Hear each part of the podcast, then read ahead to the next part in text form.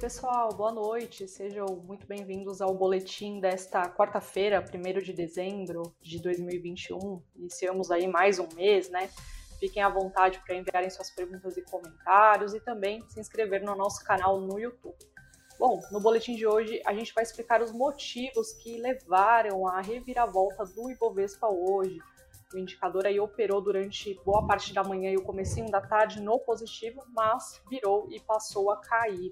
E mais, por que a Unity da GetNet vai deixar o Ibovespa? Vamos entender como é, como é que é composta né, a prévia da carteira do principal indicador aí da AB3, que é o Ibovespa. Também, a gente também vai mostrar quais as ações lideraram as principais altas e quedas do indicador, como é que ficou o dólar e outras notícias que mexeram com o mercado aí hoje. Bom, para falar sobre esses assuntos, a gente tem a participação hoje dos analistas da Nuinvest, Murilo Breder e Hugo Carone. Muito boa noite para vocês, muito obrigada mais uma vez.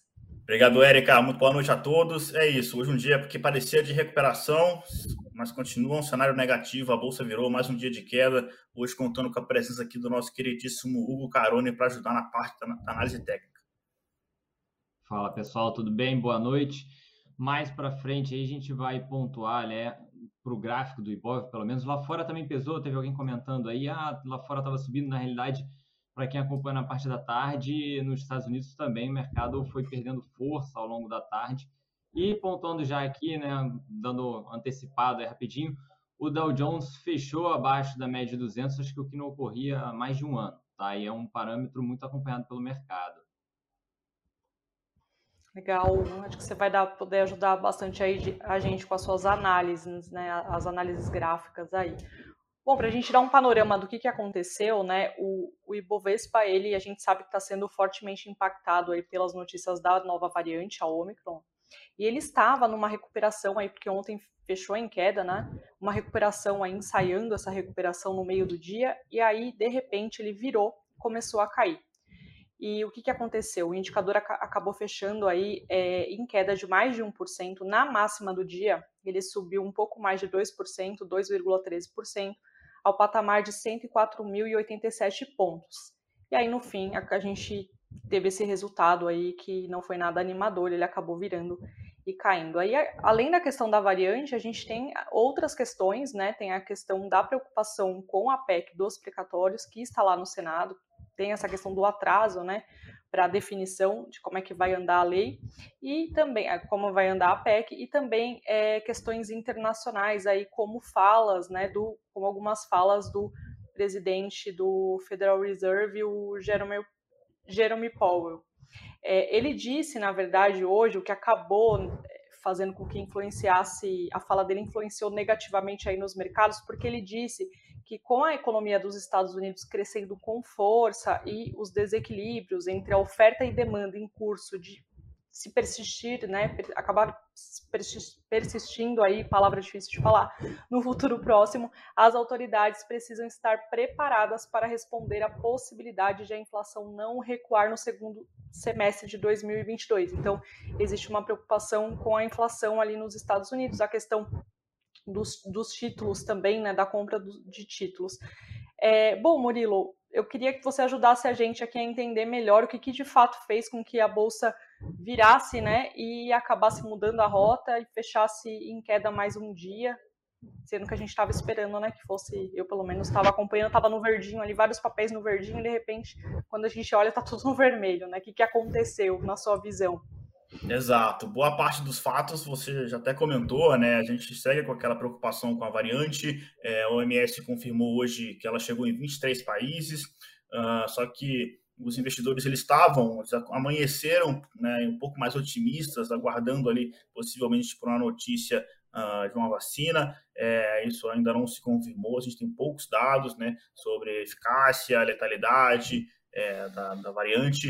Uh, e para piorar, né, a gente teve aí uh, o, o, primeiro infectado nos Estados Unidos, e aí o mercado virou lá just, junto com a fala do Powell, que na verdade ele já tinha falado ontem, ele falou hoje de novo. E, e o interessante a ser notado ali na fala do presidente do Fed é que é um não é aquela fala de elevador que pega um trechinho e, e tira do contexto. Não, foi um discurso escrito, pensado, tá? Então é algo que já estava no radar do Banco Central americano há algum tempo e para ele expor essa preocupação dessa forma e agora né, a gente tem visto aí um cenário que talvez ele retire os estímulos mais rápido do que o mercado estava esperando, né? Isso traz algum impacto é, para os países emergentes também, né? Então, uh, os, dois aconteceram ao mesmo tempo, né? Uma nova, uma pessoa infectada nos Estados Unidos junto com a fala do Fed. E aí, lembrando até a presença do Eduardo que ontem, ele falou que assim, se achou o primeiro é porque provavelmente tem mais, né? Então é um pouco disso também, né? É, e aqui no Brasil a gente também chegou aqui o nosso terceiro registro em São Paulo. Então ontem eram dois, então hoje tem uma pessoa a mais. E tem a questão também da PEC dos precatórios, uh, mercado em compasso de espera, e aí a decisão poderia e pode ficar para amanhã, a gente vai descobrir isso hoje à noite, porque o início da votação é, é, é o governo, porque ele poderia ter que fazer alguns ajustes, algumas concessões para conseguir os votos necessários. Então, é, é, inclusive o senador Fernando Bezerra, uma notícia de 5, 10 minutos atrás aqui, que ele é o relator da proposta, falou que a votação ainda hoje depende uh, de Rodrigo Pacheco, tá? Mas, é, fato é, a bolsa já fechou, né? E durante o horário de pregão não houve avanço na PEC, então o mercado em compasso de espera em relação a isso. E para fechar, o terceiro elemento, né, eu falei de Estados Unidos é, virando o lado negativo lá fora, depois o Hugo pode vir aqui trazer a visão gráfica de como é que o mercado se comportou né, graficamente, mas aqui no Brasil é a questão da PEC e também as varejistas, né, muita gente falando aí hoje, mais um dia que Magalu, Via, Mélios, né, caíram forte. É, o setor de varejo, eu já comentei aqui algumas vezes, amplamente discutido, né, um cenário que, que o macro começou a impactar no micro, é, e mas tem uma informação relevante a mais que a gente também vai discutir nesse programa, que é a, a mudança no Ibovespa. Hoje saiu a primeira prévia né, da composição do índice e é, o índice vai passar a ser válido a partir de janeiro do ano que vem, a nova composição. E essas varejistas, como elas perderam muito valor de mercado recentemente, caíram muito, durante a próxima composição do índice, elas podem ter um, um, peso menor, porque caiu. Né? Então, isso vai gerar uma pressão negativa vendedora ainda maior sobre esses ativos. Então, além de tudo isso, a gente tem aqui as varejistas, lembrando que Magalu uma das maiores empresas da Bolsa hoje, então tem ou tem um peso significativo sim, né? mas as varejistas, de uma forma geral, também é, ajudando negativamente. Lembrando que os dados iniciais que a gente teve ali de Black Friday não foram bons, tá? É, e isso também tem causado, a, além desse cenário de possível perda de espaço no Ibovespa, é, do setor que, já, que o macro começa a impactar no micro, a gente pode, é, os, as vendas ruins da Black Friday pode ter, na verdade tem feito, né, parte do mercado revisar para baixo as expectativas para o Natal também. Então, assim, é, é, várias notícias negativas aí para os varejistas e também contribui para mais uma queda no nosso Ibovespa.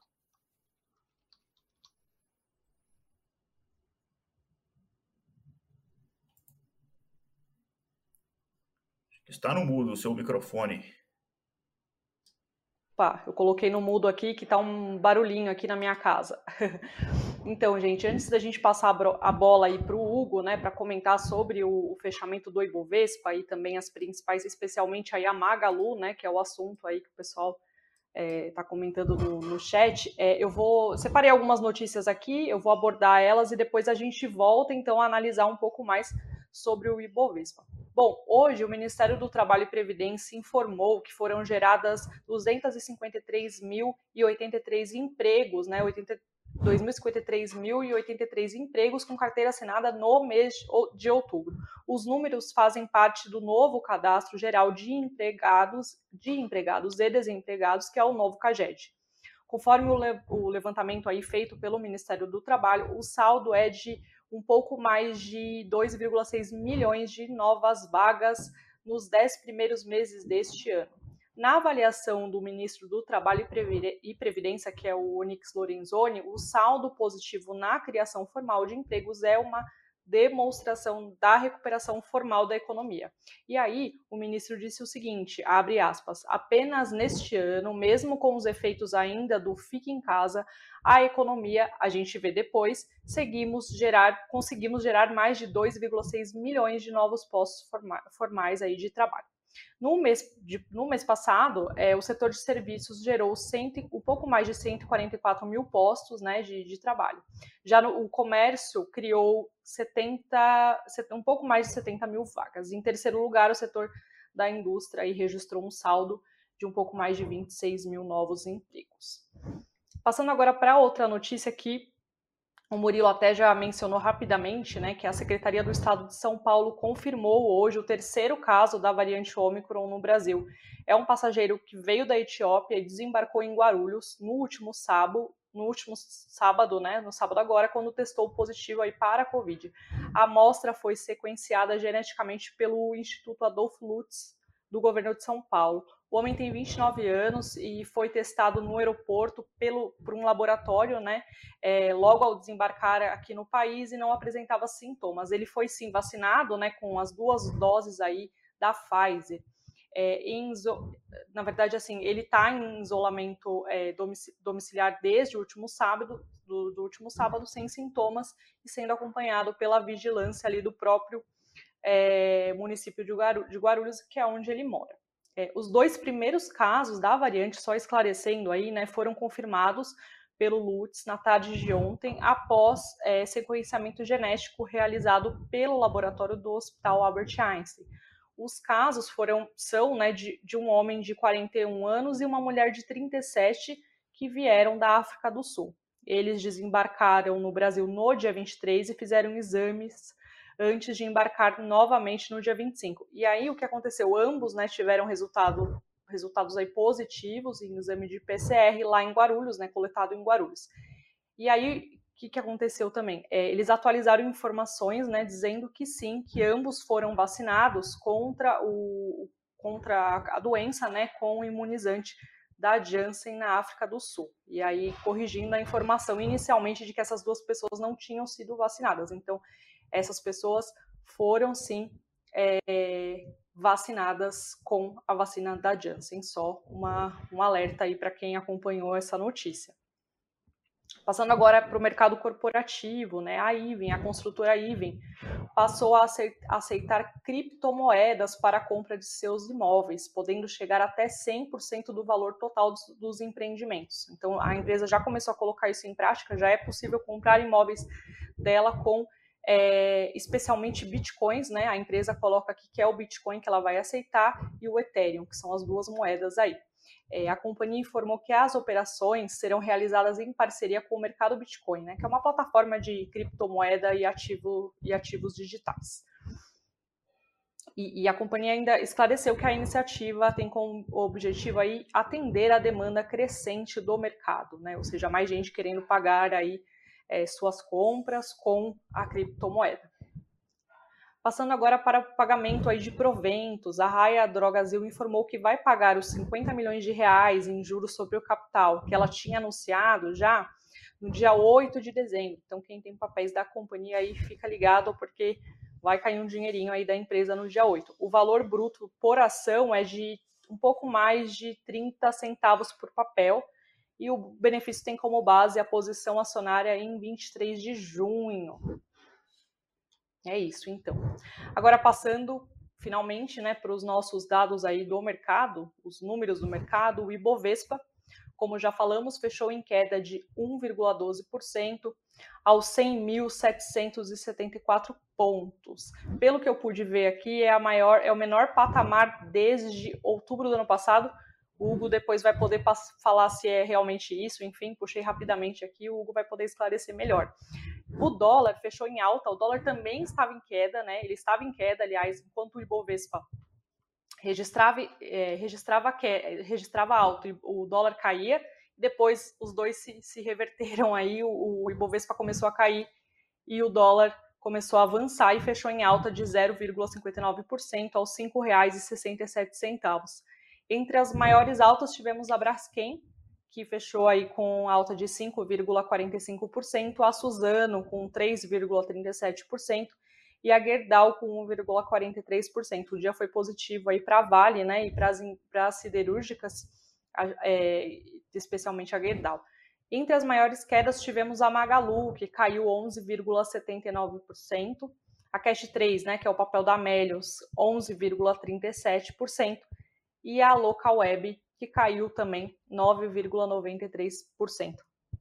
Agora sim, o Carone, preciso da sua ajuda aí para mostrar para a gente, né, o que, que aconteceu, se você puder nos mostrar aí com os seus gráficos, né, o que, que aconteceu com o Ibovespa hoje, e também do tão papel aí falado da Magalu, né, que o, o, o Murilo até já mencionou do, do, ponto de vista fundamentalista, mas se você puder trazer para a gente também um apoio gráfico aí do que, que aconteceu com o papel. Claro, aproveitando então o que a gente falou no começo do programa, né? Porque alguém até levantou aqui no chat é, a questão de ah, lá fora estava subindo, né? Só aqui cai.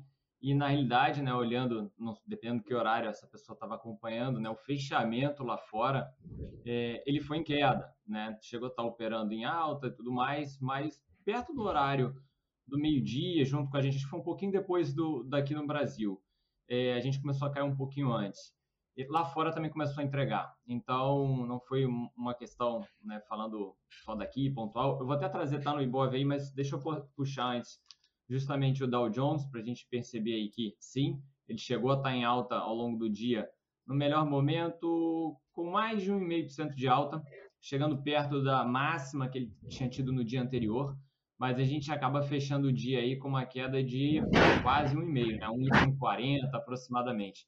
Destaque para essa linhazinha aqui discreta em azul, porém ela é uma referência para ser considerado um mercado, é, um bull market seria considerado, isso é muito usado por eles mesmos, tá lá fora. Bull market acima, de uma forma muito simples, né, sem querer levar em consideração outros fatores, e abaixo você começaria a entrar possivelmente num bear market. Então, a gente não vê o Dow Jones abaixo dessa faixa desde julho do ano passado. Né? Então, uhum. já é um período bastante expressivo de uma movimentação é, positiva. Ah, porque ficou um dia abaixo, agora é o fim do mundo lá fora também? Não necessariamente, tá? Mas começa a ligar um alerta, né? A gente já vinha sendo pressionado, imagina se lá começar a entrar num comportamento é, também um pouco mais negativo. E por aqui, é, tem um destaque né, para quem entende mais de gráfico, as médias, como eu tenho na tela aqui, a roxa aqui, a referência é uma média de nove períodos, tá? Só a forma de calcular que é um pouquinho diferente da verde, que ela é exponencial, e a verde é uma média aritmética, aquela média simples que todo mundo conhece, só que de 21 períodos. Você vê que a máxima de hoje foi cravado nessa referência. Então, se a gente está abaixo desses, dessas duas referências, elas sempre atuam como região que, se o mercado continua negativo, ele vai pressionar os preços, né? vai ter mais vendedor do que comprador. Então, a gente, na máxima do dia, respeitou exatamente esse ponto aí, arredondando 104 mil pontos, mas foi um pouquinho acima disso. E foi a partir desse nível que a situação do, do Ibov começou a complicar. E pontuando que você falou, ah, foi o nível mais baixo desde quando? Ah, por fechamento, tá? Porque a mínima de ontem ainda foi pior do que a mínima que a gente atingiu hoje. A gente teve um fechamento muito próximo em novembro, aqui, ó. Quase o mesmo nível ali, início de novembro uh, do ano passado, né? A gente teve trabalhando nesse mesmo patamar para o Ibov, tá?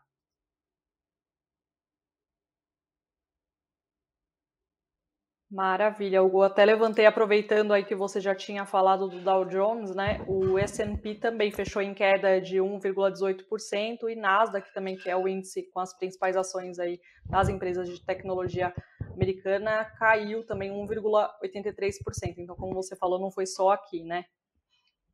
É, eu vou voltar, desculpa, que eu acabei esquecendo, você me perguntou também com relação à Magazine Luiza, então vou trazer para a tela aqui para vocês. É, precisa entender o contexto aqui, né? Que graficamente o pessoal usa sempre coisas muito de curto prazo. Eu sempre gosto de olhar de uma forma parece estranho, mas o gráfico também tem uma forma macro de ser analisado, né? Você não avalia só uma questão muito curta. É, e lá em cima, a gente vê aqui é, são as mesmas médias, a diferença aqui que eu estou olhando cada período aqui é um período mensal, é mesma média que a gente comentou anteriormente. E, e, desde o momento que essas médias foram perdidas lá em cima, na casa dos 20 reais, foi alertado, não é uma obrigação, foi alertado que o ativo poderia voltar à casa dos dois reais. Tá? Aqui é um cálculo com base no estudo de Fibonacci, enfim, é comum buscar esses patamares? Sim. A gente só não pode dizer que é uma obrigação. Então, você já teve um alerta que poderia buscar aqui, não faria sentido né, você continuar é, é, posicionado. Lembrando, graficamente a gente não tenta ficar adivinhando o fundo, né? Então tem gente que provavelmente vai estar apontando, ah, eu acho que está barato, é, eu tenho, vou comprar mais. Isso são estratégias diferentes, né? Pontualmente aqui, é, não teria o porquê tomar esse posicionamento. Mas no meio do caminho tem um ponto aqui que pode ajudar um pouquinho a não piorar ainda mais a situação que a gente vem vendo nos últimos meses, que é a região que ele atingiu na mínima da crise do ano passado. Para quem quiser, esse valor foi na casa dos R$ 6,23. Pode começar a olhar um pouquinho antes, 6,30, 6,40. Pode ter uma briga ali que a gente não vê aqui tem um tempo, né? Que está descendo e por enquanto ladeira abaixo de uma vez só. E só comparando rapidamente, a gente falou do Dow Jones, né? A, linhazinha azul, média de 200, perdeu ela. Né, o mercado vira a visão em relação ao ativo ele tenta recuperar, fica um pregão acima e os seguintes já vem realizando. Então, é, não que isso vá acontecer com o Dow Jones, tá? Mas só para quem viu o comentário do Dow, entender que o raciocínio onde Magazine Luiza já tinha alertado de que poderia começar a complicar um pouco a situação para ela. Legal, Hugo. Muito bom. Então tá aí, né, o alerta para quem tem papéis da Magalu. Eu vou passar agora para o nosso próximo tema, que é a nova composição do Ibovespa. Né? As ações da seguradora Porto Seguro e da fabricante de computadores Positivo passam a integrar a primeira prévia da carteira teórica do, do Ibovespa válida para o período aí entre janeiro e abril de 2022. A carteira nesta prévia inclui 93 ativos de 89 empresas. Em compensação, a Unity da companhia de meios de pagamentos GetNet, que estreou aí na B3 em outubro, né, depois que ela fez uma cisão aí com o Santander, com o Santander Brasil, ela acabou sendo retirada da, dessa composição da carteira. Então a GetNet não, a GetNet 11, né, não está mais é, lá no, não estará mais na, no Ibovespa a partir de janeiro. Murilo, você pode explicar para a gente como é que funciona isso, né? Essa colocação, retirada de papel, coloca papel, como é que é feita em geral, né? Como é que se toma essa decisão para o investidor entender o que, que aconteceu aí, especialmente com o GetNet?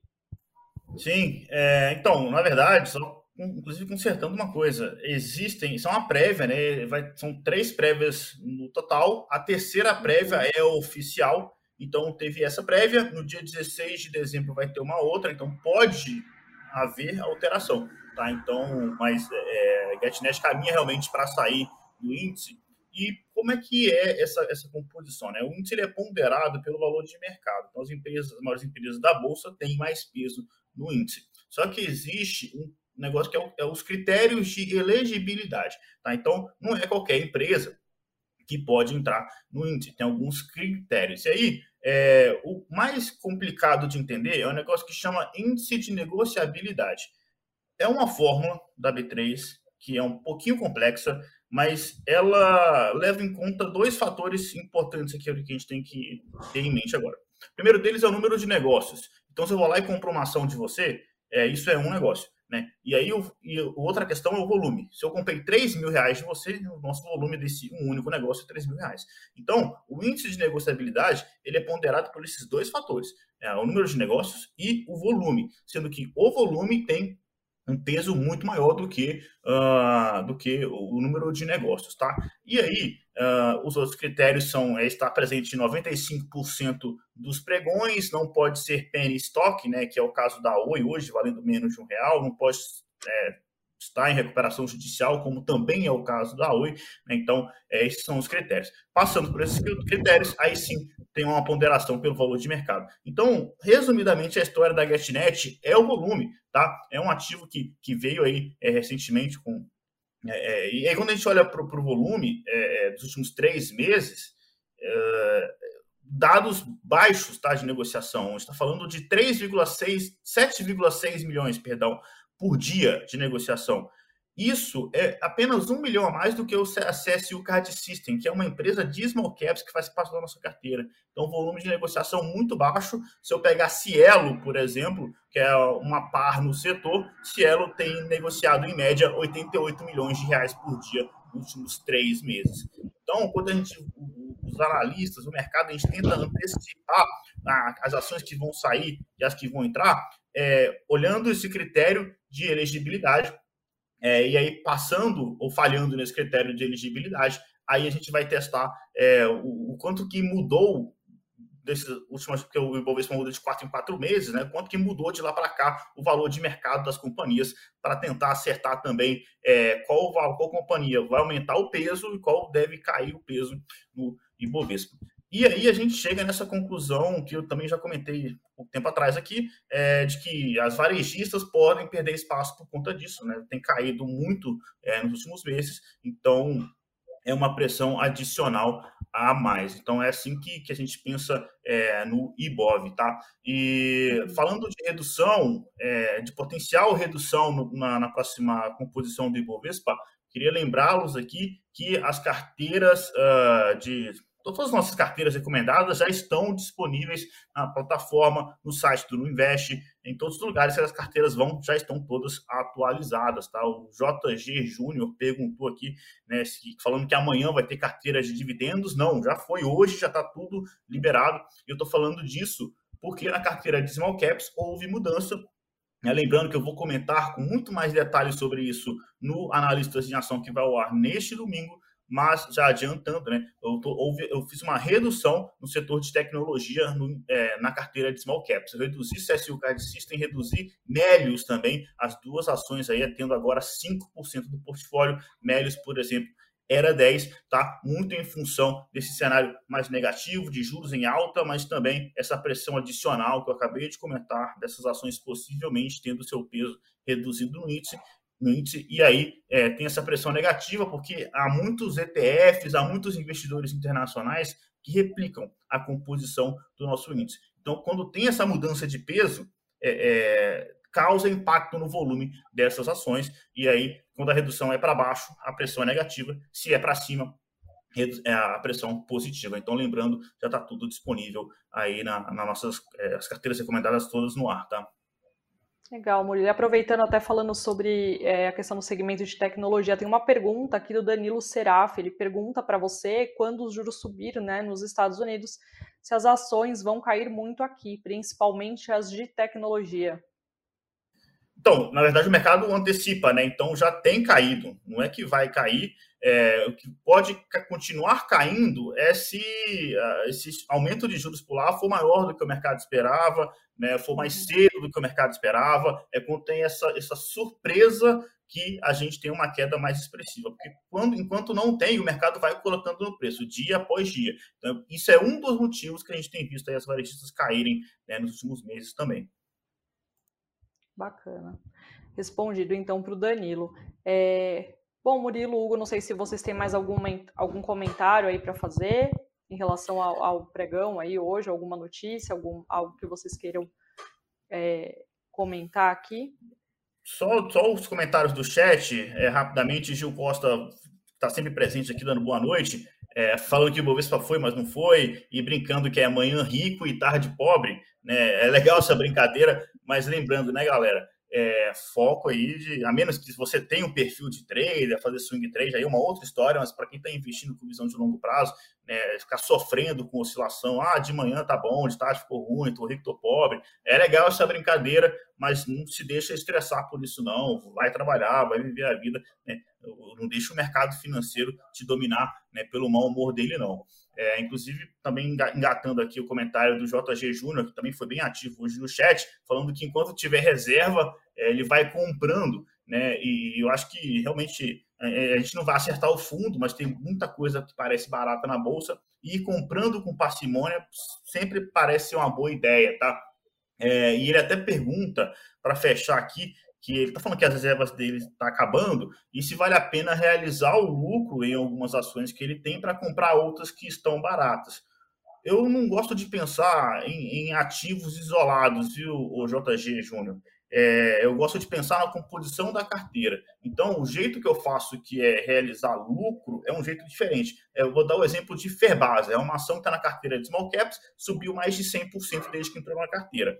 Se você vai lá e compra 15% dessa ação, que é o que está recomendado na Ferbasa desde o início da carteira, esses 15% cresceu muito mais. Né? Não, não virou 30% porque é, outras ações subiram da carteira, subiram no meio do caminho, mas enfim, os 15% ficou muito mais na sua carteira. Aí, quando você tem uma ação que se valoriza tanto e ela sobe muito mais proporcionalmente no seu portfólio do que você queria em um primeiro momento, aí sim é momento de você ir colocando parte do lucro no bolso e comprando outras ações. Agora, se tem boas empresas, aí o Hugo vai até concordar comigo, eu acho, porque se está subindo, é um bom sinal, tá? É uma tendência, o mercado está gostando, tá? Não vende só porque subiu, é, é, pensa na composição da carteira, que eu acho que vai ser uma decisão melhor, tá? Perfeito. Muito bom, Murilo, a análise aí. Pode, fica à vontade, Hugo. Reavalia, reavalia, porque seu ativo está dando lucro, se ele estiver bem, é, eu concordo com o Murilo, né? Não, esse não é o motivo para você realizar. E, e, o que você re, iria realocar, né? Os que estão sofrendo, pode ser que demore um pouco mais, né? Pode ser que gere uma oportunidade mais para frente. Enfim, concordo na visão de que você tem que olhar como um todo a sua carteira e não é, o ativo individualmente, né? Muito bom. Tá ótimo, então. É isso aí. Bom, a gente já está chegando ao fim aqui do boletim. Agradeço muito a sua participação, Murilo e Hugo. Obrigada, viu? E Sempre um prazer, galera. Tchau, tchau, gente. Boa noite. Tchau, tchau, gente. Boa noite. Até a próxima.